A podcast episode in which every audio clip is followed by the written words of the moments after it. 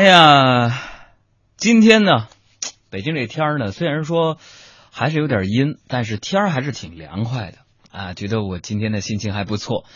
呃，所以今天中午吃完午饭呢，我就利用这个午休的时间呢，我去干什么了呢？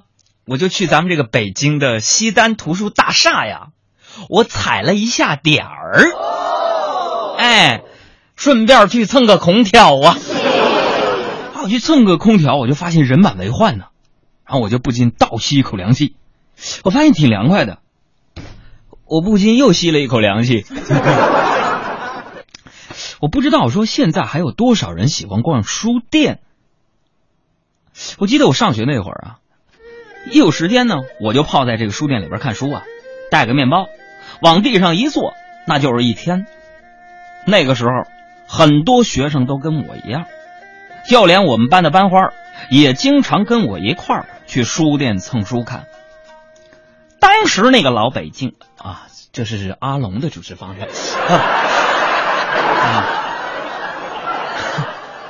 当时啊，朋友们，我是特别喜欢他，但是因为自个儿啊写字很丑，一直不敢给他写情书表白。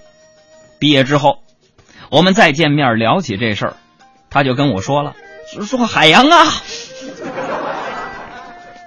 我压根儿啊就不在意你字儿写的丑不丑，我在意的是啊，你这张脸。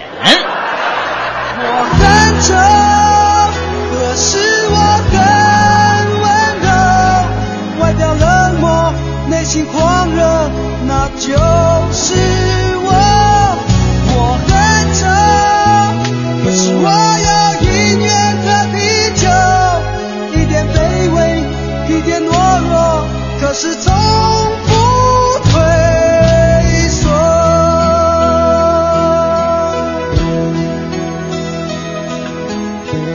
这个现在呢，很多女人呢，啊，都是这个外貌协会的会员。